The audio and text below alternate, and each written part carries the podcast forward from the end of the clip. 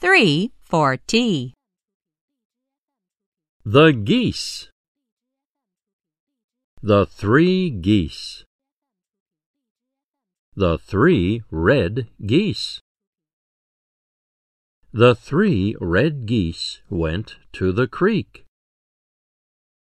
The three red geese went to the creek to eat cheese. The geese felt a breeze. The geese felt sleet. Help! yelled the three red geese. The three red geese left the creek.